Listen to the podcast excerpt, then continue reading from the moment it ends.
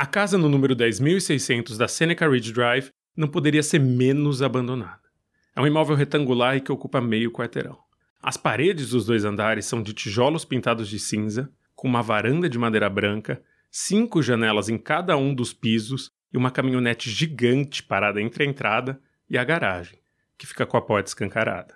A frente da casa é um gramado suave como um tapete, de onde sai um único pé de carvalho que beira a calçada. Essa casa é um retrato da paz, inclusive na trilha sonora. O único ruído ao redor dela num dia de semana é o som de pássaros. Só falta um detalhe para ser uma casa americana de filme: uma cerca de madeira branca. E as casas de Gatesburg não têm cerca porque elas não precisam de cerca. Essa cidadezinha, que fica a uma hora e meia de carro de Washington, é um dos lugares mais seguros dos Estados Unidos. Gatesburg é uma cidade tradicional foi palco de batalhas na Guerra de Secessão que definiu a democracia americana como ela é hoje. O principal motivo dessa guerra era a batalha ideológica entre estados do Sul, que defendiam a escravização de pessoas, e estados do Norte, que acreditavam que todo ser humano nasce livre. Essa é a única razão para o nome dessa cidade pequena aparecer em alguns livros de história. Benjamin Gaither settled on property near the intersection of Diamond and Frederick Avenues before 1800. Depois disso, muito pouco aconteceu em Gatesburg. Em 2022, a cidade tem dois pontos turísticos, ambos peculiares. O primeiro é o Lake Forest Mall, um shopping center de 100 mil metros quadrados que fez sucesso nos anos 80 e nos anos 90, mas hoje em dia é um morto-vivo. Ele continua abrindo todos os dias, por mais que não tenha quase nenhuma loja funcionando. Today we're traveling out to Gaithersburg, Maryland, to inspect a mall that I suspect to be deceptively tawdry. Então, youtubers do mundo todo viajam até a cidade só para fazer vídeos dos corredores do shopping. Tipo esse cara que a gente ouviu, que dirigiu horas até Gatesburg só para visitar o shopping e fazer um vídeo com clima de suspense. Alamedas e alamedas de lojas vazias, por mais que as luzes continuem acesas. É um clima de terror capitalista. O segundo ponto turístico de lá é um dos maiores brechós da Legião da Boa Vontade do mundo. Como já deu para desconfiar, é uma cidade bem pacata.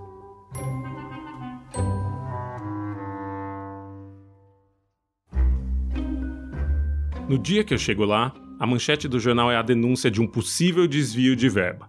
500 dólares que deveriam ter ido para a reforma de uma fonte, mas talvez tenham ido para uma festa do Departamento Histórico Municipal. É uma cidade sem muita notícia. A pasmaceira já começa na aparência dos bairros mais ricos. As ruas são pintadas de verde por árvores e gramados e tem casas de dois andares, e por isso parecem um labirinto de espelho. As vias são todas parecidas, as casas são todas parecidas, os nomes são todos parecidos. Tem três ruas na mesma vizinhança com um nome praticamente igual. A Seneca Ridge Drive se encontra com a Seneca Springway e um quarteirão depois, a Seneca Ridge Court, é que tem um parque estadual ali do lado que se chama Seneca Creek. Talvez até as pessoas fossem parecidas ali, mas não tem ninguém na rua quando eu ando e ando por esse bairro americano. Eu tento encontrar a casa onde aconteceu um crime. Até que eu encontro. Checo duas vezes no mapa do celular e tenho certeza. Foi ali, naquele gramado, que começou o resgate de uma pessoa uma empregada doméstica brasileira que passou quase 20 anos dentro da casa, no número 10.600 da Seneca Ridge Drive, trabalhando mais de 12 horas por dia, sem ganhar um centavo por isso. Sendo ofendida, humilhada e agredida por duas pessoas que faziam parte da elite do país dela. Até que um dia, ela conseguiu fugir. Eu sou Chico Felite e esse é a Mulher da Casa Abandonada um podcast da Folha que investiga a história de Margarida Bonetti, uma brasileira que fugiu dos Estados Unidos depois de ser acusada de explorar e de agredir por mais de duas décadas uma empregada doméstica que tinha levado com ela para o subúrbio de Washington. Margarida hoje mora numa mansão abandonada em um dos pedaços mais ricos de São Paulo, e a pessoa que ela explorou, ninguém sabe onde ela está. Terceiro episódio: Uma rua em silêncio. Foi a esse bairro rico e pacato que um casal brasileiro chegou no fim dos anos 70. O ano era 1979 e René Bonetti tinha recebido um convite de prestígio. René, engenheiro da Escola Politécnica da Universidade de São Paulo, era considerado um prodígio pelos colegas do Departamento de Engenharia Elétrica, até que decidiu romper com a universidade e dizer sim para uma proposta da Intelsat, uma das maiores empresas de satélites espaciais do mundo. A vaga de emprego era nos Estados Unidos e vinha com casa e passagens, tanto para o casal quanto para um funcionário que eles quisessem levar para o país. René e Margarida não tinham nem 30 anos de idade na época. Até pouco tempo antes de se casar e de em seguida se mudar para os Estados Unidos, ela ainda morava com os pais na casa em Higienópolis, que hoje eu chamo de casa abandonada. A mansão que leva o nome do pai dela. Quando os dois anunciaram que estavam de partida para o subúrbio de Washington, os pais de Margarida insistiram que eles levassem uma empregada doméstica que trabalhava na casa desde que era adolescente. Uma empregada analfabeta que nunca teve a oportunidade de ir à escola. Uma amiga da família me disse que a empregada foi um presente de mudança, como se fosse possível dar uma pessoa de presente a outra. Não era só possível, como foi o que aconteceu. Essa era a mesma empregada para quem eles pararam de pagar o salário assim que ela entrou na casa americana. Essa história eu já saí do Brasil sabendo. Eu vim para os Estados Unidos na missão de descobrir detalhes e o paradeiro do ex-marido e da ex-vítima de Margarida. Então, eu me boto a andar pelo bairro onde o crime foi descoberto 20 anos atrás. Eu passo mais de 12 horas batendo bota.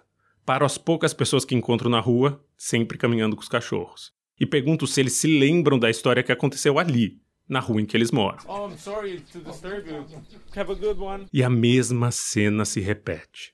Eu começo pedindo desculpa pelo incômodo, o vizinho diz que nunca ouviu falar de um crime ali perto, eu me desculpo de novo e a gente se deseja um bom dia e eu saio andando. Nada. Daí eu começo a bater nas portas das casas com luzes acesas quando a tarde cai. A maioria não me atende. Os poucos que atendem dizem nunca ter ouvido falar de um crime que aconteceu a passos de casa e que ganhou destaque nos principais jornais e revistas dos Estados Unidos. Um dos vizinhos diz que até acha que ouviu falar do caso, só que me aponta para outra das ruas com o nome Sêneca, ali do lado. Seneca uh, the Drive or there's two with very similar names. So there's Seneca Ridge Drive and Seneca Ridge Way. Or oh. Spring or something. Or Spring like that. Eu termino meu dia com uma dúzia de pessoas dizendo quase a mesma coisa. Crime? De exploração de uma pessoa? Aqui? Eu nunca ouvi falar. Então, eu parto do bairro Rico pro hotel que eu reservei para essa investigação. Uma biboca na beira de uma rodovia, atrás de um posto de gasolina. Eu chego com as mãos vazias, mas o peito cheio de angústia.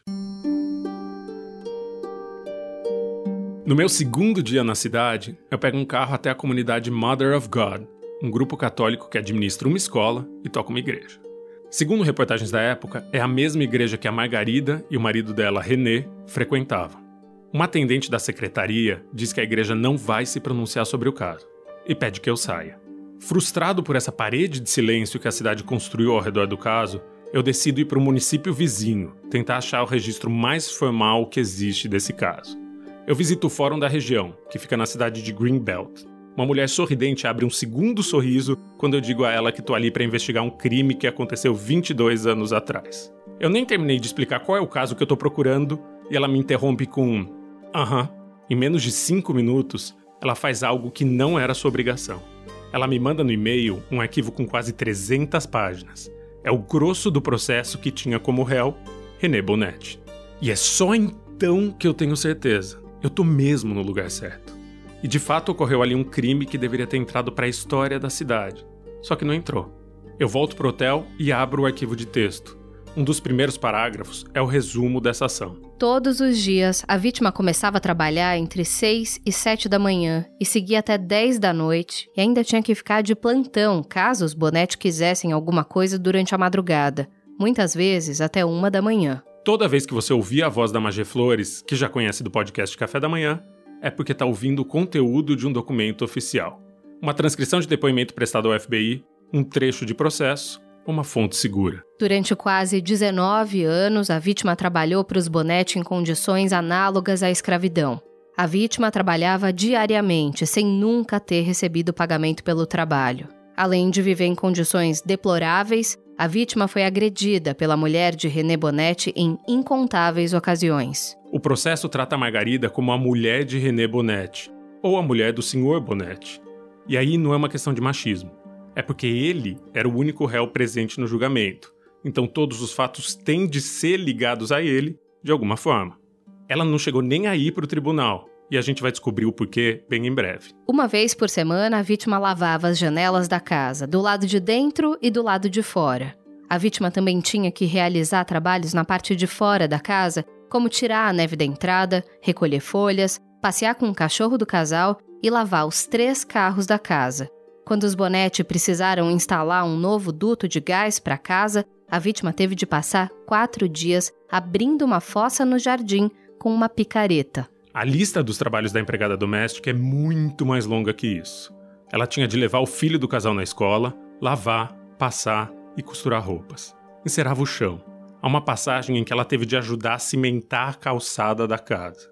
Se a lista de deveres consumia páginas e páginas, a de direitos não tinha nenhuma linha. Por mais que a casa dos Bonetti fosse avaliada em 250 mil dólares e tivesse ao menos três quartos vazios no andar de cima, a vítima era obrigada a dormir no porão, um lugar sem janelas nem banheiro.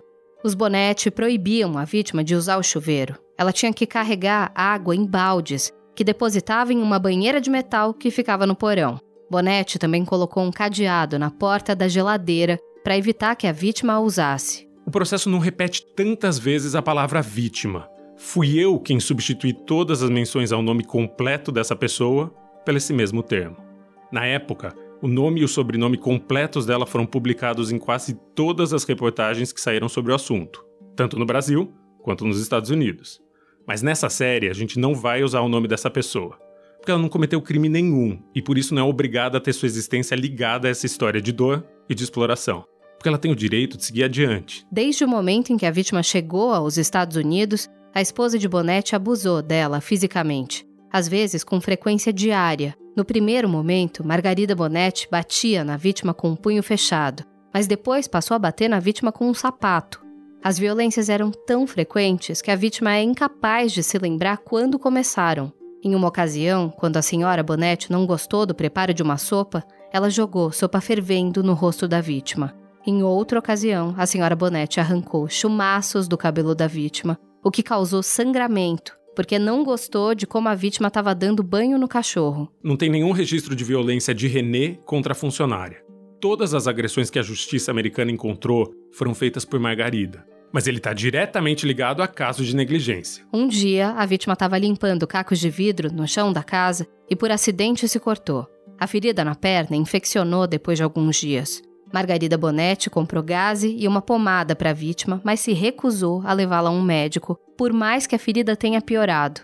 Quando a vítima foi finalmente levada a um hospital, mais de um ano depois, ela foi diagnosticada com uma osteomielite, uma infecção óssea causada por bactérias, e teve de passar quatro dias internada. A infecção foi tratada, mas deixou a vítima com uma cicatriz na perna. Os patrões, ou os exploradores, negavam atendimento médico à doméstica. Foram meses no caso da ferida da perna que piorou com o tempo, e foram anos no caso de um tumor que crescia no abdômen da empregada. A vítima também desenvolveu um tumor do tamanho de um melão em seu abdômen enquanto trabalhava na casa dos Bonetti. Ela pedia que René a levasse a um médico, mas ele se recusava. Enfim, o processo é o relato mais completo dos crimes. E tá tudo lá. Mas eu não consigo encontrar resquícios daquela história no lugar onde ela aconteceu. Era como se esse processo só existisse no papel, como se fosse uma história de ficção, presa dentro de um livro, ou a narrativa de uma guerra que aconteceu antes de Cristo, e portanto, ninguém mais se lembra. Mas foi um crime noticiado, que aconteceu só 20 anos atrás. A história está contada nos autos, mas um processo é só um recorte do que aconteceu. Por mais que os autos tenham centenas de páginas, eles não contam tudo o que aconteceu ali. Durante esses 19 anos, os Bonetti alegaram falsamente que estavam pagando o salário da vítima em uma conta bancária. Quando ela perguntou se podia receber o salário diretamente, René Bonetti se recusou. A vítima nunca recebeu pagamento pelo trabalho. Falta alguma coisa de humano. Falta saber de onde essa pessoa, explorada a vida inteira, tirou força para denunciar o que acontecia – e foi o que eu encontrei no dia seguinte. No meu terceiro dia nos Estados Unidos, alguma coisa rompe o silêncio. Não é uma das pessoas que eu abordo na rua, nem uma das poucas portas que se abrem quando eu bato. É um e-mail. Um e-mail que botava fim em um pebolim de mensagens que eu tinha começado meses antes. Em janeiro, eu tinha mandado centenas de e-mails para todas as pessoas envolvidas nesse caso: policiais, vizinhos, ativistas de grupo de imigração. E uma das mensagens que eu tinha escrito foi para a doutora Mary Healy, uma das teólogas mais respeitadas dos Estados Unidos. É que no começo dos anos 2000, a doutora Healy tinha chefiado a comunidade católica Mother of God, aquela mesma que o casal Bonetti frequentava e que não se pronunciou. Ela me respondeu e me encaminhou para um padre da região. O padre tinha me colocado em contato com a líder comunitária de uma associação de mulheres latinas na cidade. E foi essa pessoa que me falou: eu conheço alguém que tem ligação com esse caso. E disse que, se a pessoa quisesse conversar comigo, ela me escreveria. No meu terceiro dia dos Estados Unidos, eu recebo um e-mail que arranha a redoma de silêncio sobre o caso. É uma mensagem bem curta, pouco mais do que essa frase aqui. Eu fui a testemunha principal do caso. Trabalhei ao lado do FBI durante um ano. Se quiser me encontrar, avise, por favor. Minha agenda é bem apertada. Obrigada. Vic Schneider. A Renata Carvalho vai ser a voz em português de tudo que a Vic Schneider, que a gente está prestes a encontrar, disse em inglês. A casa de Vic fica na mesma rua onde moraram os Bonetti até o começo dos anos 2000. Eles não são vizinhos colados. O endereço que a pessoa me passa fica a uns 50 metros do número 10.600 da Seneca Ridge Drive, bem no fim da rua. É uma casa de madeira azul, a única da vizinhança que tem uma imagem de Jesus Cristo pendurada na porta. Eu bato. Uma mulher franzina, com óculos grossos e maiores que o rosto, abre. Ela tem os cabelos curtos pintados de acaju e usa um chale, mesmo estando dentro de casa. Good evening. How are you? Okay. Today's the day. No, it's okay. Excuse me. Thank you very much. Ela me dá oi e a gente troca gentilezas até que ela me convida para entrar. Parece que eu tô entrando numa igreja. Há imagens de santos em todos os cantos. Uma Virgem Maria do tamanho de uma criança está cercada por outras duas, menores. Vicky me conduz até a sala de jantar. Em cima da mesa, ela tem uma pasta preparada com documentos e recortes de jornal sobre esse caso. Eu começo perguntando se a casa ali do lado é a mesma casa do crime. E ela confirma. That's the house where she used to live. Aquela é a casa onde ela morava. E acho bom que você saiba que eu sou católica. O Senhor me ensinou. Quer dizer, eu tive uma criação católica, mas nunca fui católica, católica de verdade. Até que fui tocada pelo Senhor. Uh, É que a gente tem uma filha com deficiência. Eu vi os milagres serem operados. E também vi um milagre ser operado com ela. E foi aí que eu voltei à religião. Esse milagre de que a Vicky fala começou meses antes dela denunciar o casal Bonetti ao FBI. Começou quando um dia, uma mulher que ela não conhecia bateu na porta dela. Era a empregada dos Bonetti, uma mulher simpática de quase 60 anos. As duas nunca tinham conversado, mas a brasileira disse que tinham uma amiga em comum. Era uma mulher que falava português e morava a uns cinco quarteirões dali. Era a única pessoa com quem ela conseguia conversar, já que ela não falava uma palavra de inglês. Um dia, essa mulher disse para a empregada: Você sabe que tem uma vizinha sua que fala espanhol, né? Vocês podem conversar. Foi daí que a brasileira bateu na porta da Vic. E as duas viraram amigas. Sempre que podia, a empregada batia na casa de Vic, onde as duas passavam horas conversando em portunhol. Falavam de Deus, de comida e de limpeza.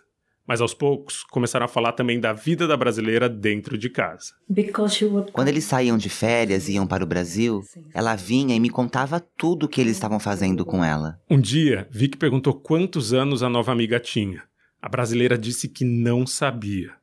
Vic perguntou: Mas como assim você não sabe sua idade? Foi então que ela disse que tinha documentos, mas que, como ela não sabia ler, olhar para papéis era como ouvir americanos falando. Ela não entendia nada. E que nunca tinha pegado na mão o próprio passaporte. Ele ficava com René e Margarida. A mulher também contou dos problemas de saúde e de como os patrões não a levavam para o médico. Foi então que Vic deu um primeiro passo. Quando cruzou com René na igreja, o parou e perguntou, sorrindo, porque ele não estava ajudando a empregada a cuidar da saúde dela. E quando eu encontrava com ele na igreja, dizia: Olha, ela está com esse problema e esse outro problema também. Ele só respondia: A minha mulher tá cuidando disso. A empregada tem um médico no Brasil que passa os remédios que ela precisa tomar. Era mentira. E Vic já sabia que era mentira porque a própria empregada contava para ela. Contava de como ficou meses com a ferida infeccionada na perna e de como há mais de um ano pedia para ir a um médico que pudesse ver por que a barriga dela inchava cada dia mais. Vic passou a avisar a amiga que alguma coisa estava errada, que eles não podiam tratá-la assim, que ela tinha direito de ir ao médico. Mas ela desconversava. Até que em abril de 1998, os Bonetti foram passar férias de alguns meses no Brasil e a empregada começou a se abrir mais e mais. The Bonettis had gone, they usually they used to go to Brazil for vacation. Eles iam para o Brasil passar férias todo ano. E tudo começou quando eles estavam no Brasil, quando ela foi resgatada de fato e quando ela se mudou da casa. Eles estavam no Brasil. Antes de procurar a polícia, Vic pensou que poderia encontrar apoio na vizinhança. Atravessou a rua e foi conversar com um vizinho, que trabalhava com questões trabalhistas no Banco Mundial, onde ela mesma já tinha trabalhado. Mas a resposta que ouviu dele foi um balde de água fria. And he told me, Vicky, you're not going to get anywhere. E ele me disse: Você não vai chegar a lugar nenhum. Você pode até fazer isso, mas não vai conseguir nada. E eu respondi: Ok, mas vou fazer assim mesmo. Eu tenho Deus comigo, então vou pensar em algo. Mas a verdade é que ela não tinha pensado em nada. Voltou para casa sem fazer ideia de como proceder. Sabia que a amiga brasileira era explorada e agredida, que estava há quase 20 anos trabalhando sem ganhar um centavo, mas não sabia como fazer para o mundo acreditar nisso. E quando eu me vi diante dessa situação, eu disse: Ó oh, Senhor, você tem que me ajudar. Ela diz que foi nessa noite que aconteceu um milagre e que a ajuda veio na forma de uma carta aberta escrita pelo Papa. Eu não queria falar nada. Eu não queria fazer nada, sabe? Mas na carta que João Paulo II escreveu, ele dizia: Então, Vic declama de cor uma carta escrita por um Papa. O ano do jubileu foi concebido para restaurar a igualdade entre todas as crianças de Israel, para lembrar aos ricos que virá um tempo em que os escravos de Israel voltarão a ser iguais a eles e poderão reivindicar seus direitos. Esse não é exatamente o texto do Papa, mas o sentido é o mesmo. Ele realmente fala sobre o ano do jubileu ser o momento das pessoas escravizadas se tornarem iguais às pessoas livres. E ela sentiu que a carta tinha sido escrita não para ela, mas para a mulher que era escravizada na rua da casa dela. So as a Christian, I felt it was my responsibility to step forward. Então eu, como cristã, senti que era minha responsabilidade ir adiante. E foi assim que comecei. Primeiro, eu entrei em contato com a igreja que o René Bonetti costumava frequentar. A mesma igreja a que eu ia todo dia de manhãzinha. E eu entrei em contato com um padre e contei tudo. Enquanto os Bonetti ainda estavam no Brasil, Vic decidiu agir. Procurou alguém da igreja Mother of God, que ela e Margarida frequentavam, e pediu ajuda. Mas não foi acolhida na primeira tentativa. E é claro que eles não acreditaram no que eu estava contando. Não pode ser verdade. Em seguida, ela foi para uma outra igreja, menor e mais próxima da casa dela, e se encontrou com um segundo padre. O padre disse: É verdade o que ela está dizendo? Ela não está. Eu não conheço essa mulher. O que eles fizeram com ela? E eu disse: Padre, é tudo verdade. Eu vi que eles batiam nela. Eles queimaram ela com água fervendo e tudo mais. E esse padre acreditou no que estava ouvindo e se dispôs a ajudar, mas já avisou a Vicky que a ajuda dele não bastaria, que ela precisaria de um advogado ou uma advogada que topasse apresentar o caso para a justiça. I don't know. Nobody. Eu não conheço ninguém. Eu não tenho advogado. Quem vai me ajudar? Eu não sei. O senhor sabe? Até porque no começo de 1998, nem a própria vítima queria colaborar. Ela tinha medo de falar sobre os crimes com qualquer outra pessoa que não fosse amiga Vic. Yeah, we became friends. A gente acabou virando amigas. Viramos amigas. Mas ela estava numa lavagem cerebral tão grande e era ameaçada pelos Bonetti. Se falasse para alguém, eles ameaçavam mandar ela de volta para o Brasil ou até para a cadeia, alguma coisa assim. Então ela defendia eles. Ainda sem saber se conseguiria levar o caso à justiça, Vic ligou para uma advogada famosa da região, um nome que ela via nos jornais.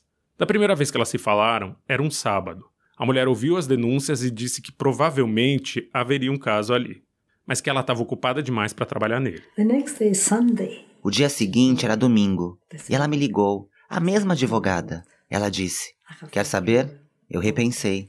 Eu vou pegar esse caso e vou entrar em contato agora com a promotoria pública para eles entrarem em contato com a senhora. E foi assim que tudo começou. E com a ajuda da advogada, Vicky formulou uma denúncia para o FBI, com informações que a empregada tinha passado, mas sem a amiga brasileira saber que a polícia iria se envolver.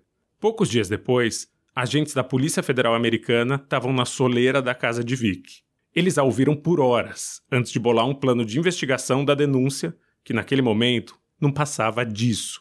Uma denúncia de um possível crime, feita por uma vizinha. People say, oh, the FBI, they don't help you nothing. As pessoas dizem: Ah, o FBI não ajuda em nada. Mas eu tenho o FBI na mais alta estima. Eles são pessoas maravilhosas. Eles passaram quase dois anos aqui. Primeiro, os agentes trabalharam na surdina. Iam a paisana para a vizinhança. Conversaram com Vic e tentaram contato com outros vizinhos. Segundo Vic, ninguém mais quis falar. Como ninguém quis falar comigo. Era uma rua em silêncio. Algumas pessoas conheciam ela. E ninguém queria ajudar. Porque essa é a ideologia aqui nos Estados Unidos. Eu não quero me envolver. Ninguém ajudou ela. Eles não queriam ajudar. As pessoas já desconfiavam que algo tivesse errado na casa dos Bonetti, mas preferiam ficar em silêncio. Vicky diz que os vizinhos se preocupavam mais com o bem-estar dos bichos de estimação da casa do que com a possibilidade de um ser humano ser vítima de um crime ali dentro. Os vizinhos estavam mais preocupados com os gatos. É isso, os gatos. E depois da polícia tentar falar com todas as casas da rua, ela prestou depoimento.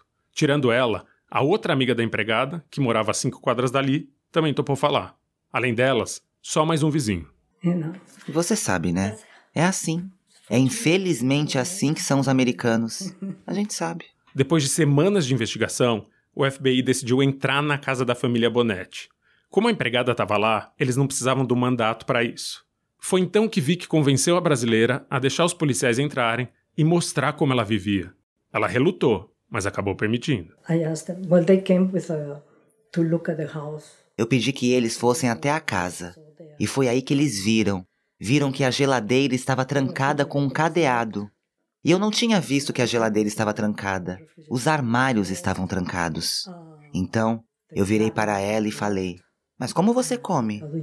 A brasileira respondeu para Vic que não podia comer a comida da casa, mas que podia comprar comida fora de casa com dinheiro que Margarida e René tinham deixado em cima do balcão. Was illiterate. Ele me deixou um dinheiro. Como ela era analfabeta, ela achou que era muito dinheiro, mas eram só cinco dólares. Sabe o que ela ia conseguir comprar com cinco dólares? Então eles todos viram essa situação e eu disse: O que eu estou mais preocupada é que alguém examine a barriga dela. E também precisamos de alguém para ver a situação legal dela no país.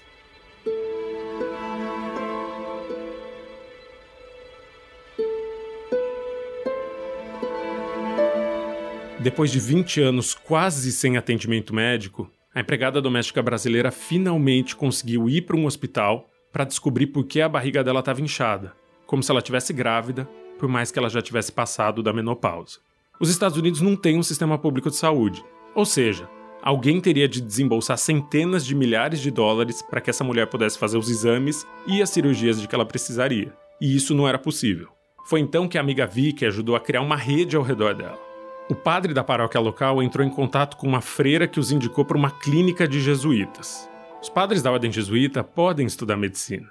E há centenas de médicos jesuítas pelo mundo fazendo caridade com um jaleco branco em cima da batina. Semanas depois, ela passou em consulta ao lado de Vic. Depois dos exames, o padre, que não falava português, puxou a vizinha de canto para conversar. Daí o médico me disse: Você sabe que ela tem um sangramento? E eu disse: Você está machucada? E ela me disse: Sim, eu não queria te contar, para não te assustar. Eu andei sangrando. E o médico me disse: Bom, amanhã vocês têm de voltar, para ela ser atendida pela equipe de um dos melhores hospitais de Washington. A mulher não queria ficar. Queria ir para casa. Tinha medo que os patrões voltassem de viagem e não a encontrassem lá. Mas Vic perguntou para ela: Não é o que você pede para eles há anos? Para que eles te levassem no médico? E ela concordou. Então nós vamos ao médico, disse Vic, e convenceu a amiga. No dia seguinte, elas voltariam para fazer mais exames. A gente foi, sem saber o que ia acontecer.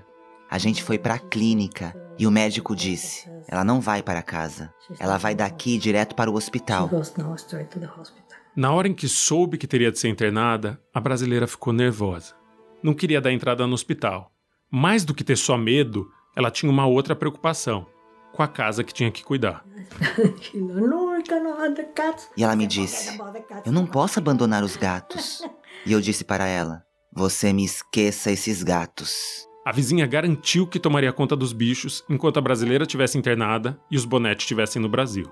E assim foi feito. Ela fez uma cirurgia em que foram retirados sete tumores. Mas não era só isso. Ela teve também de tirar o útero, que já estava comprometido. Ficou quase um mês no hospital em Washington. Quando saiu de lá, não tinha para onde ir, a não ser para a casa de René e de Margarida. Então o padre de uma paróquia de Washington se ofereceu para ajudar. Disse que conseguiria improvisar um apartamento para a mulher se esconder enquanto o processo corria. E ela aceitou. They, uh, in the church, e na igreja, eles tinham tipo um apartamentinho do lado da igreja, que eles reformaram para ela poder morar ali. Ninguém ia saber onde ela estava, porque inclusive no hospital deram um novo nome para ela. Ela não estava registrada com o próprio nome, porque eles iam voltar a qualquer momento. Os Bonetti voltaram do Brasil e não encontraram em casa a mulher que explorava. Assim como eu, eles deram de cara com uma parede de silêncio. Os vizinhos diziam não saber de nada, não ter visto nada. Até que um dia René cruzou com a vizinha Vic e perguntou se ela sabia onde estava a empregada doméstica. E eles sabiam que ela vinha me ver. Então o Bonete veio me perguntar: Você sabe onde ela está? E eu: Não, eu não sei. Ela mentiu por medo de que René e Margarida pudessem achar a brasileira e convencê-la a voltar. E poucos meses depois, o casal foi envolvido na investigação. A ex-empregada viveria escondida durante dois anos. No começo dos anos 2000, o inquérito virou um processo e a informação de que um casal rico estava sendo acusado de escravizar uma pessoa em Gatesburg veio a público. Saiu nos principais jornais do Brasil e do mundo, mas a saga jurídica a gente vai acompanhar no próximo episódio. Antes dela, basta saber que uma das pessoas acusadas fugiu quando o caso ainda era tratado com sigilo.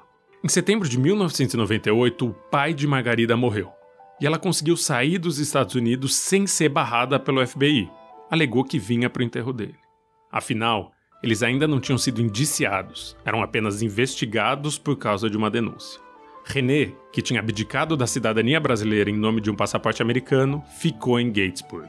Não está claro se ele achava que a mulher ia voltar depois do velório do pai ou se ele sabia que enfrentaria sozinho um processo judicial que começaria em breve e consumiria a próxima década. As soon as soon as they started getting Assim que a investigação começou, ela fugiu. Ela era tão esperta. Pegou as malas e zarpou. Margarida partiu, para nunca mais voltar ao país onde morou por 20 anos. Margarida pegou um avião para o Brasil e se mudou para uma casa. A mesma casa em que tinha crescido. A casa que já tinha visto dias melhores. A casa que dali por diante seria conhecida na vizinhança como a casa abandonada.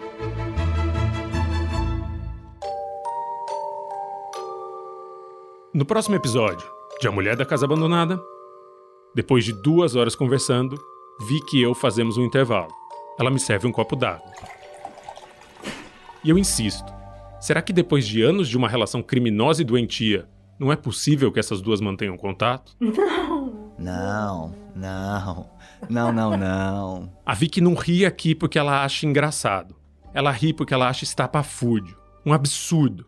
E diz que outra pessoa também daria risada se ouvisse que a mulher da casa abandonada anda dizendo que é amiga da pessoa que maltratou por tanto tempo. Sabe quem daria muita risada disso? Eu pergunto quem, e ela diz o nome da amiga brasileira e propõe de ligar para ela. Pergunta se eu quero falar.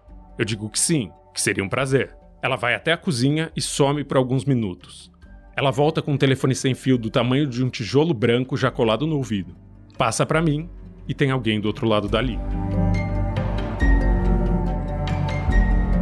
A Mulher da Casa Abandonada é um podcast da Folha.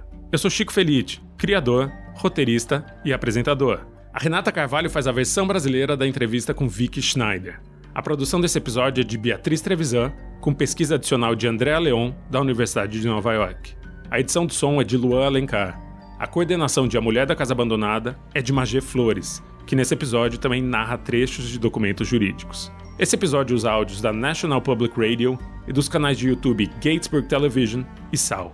A gente se encontra na quarta que vem. Nesse meio tempo, por que você não aproveita para seguir o podcast no seu tocador e dar uma nota? Obrigado e até breve.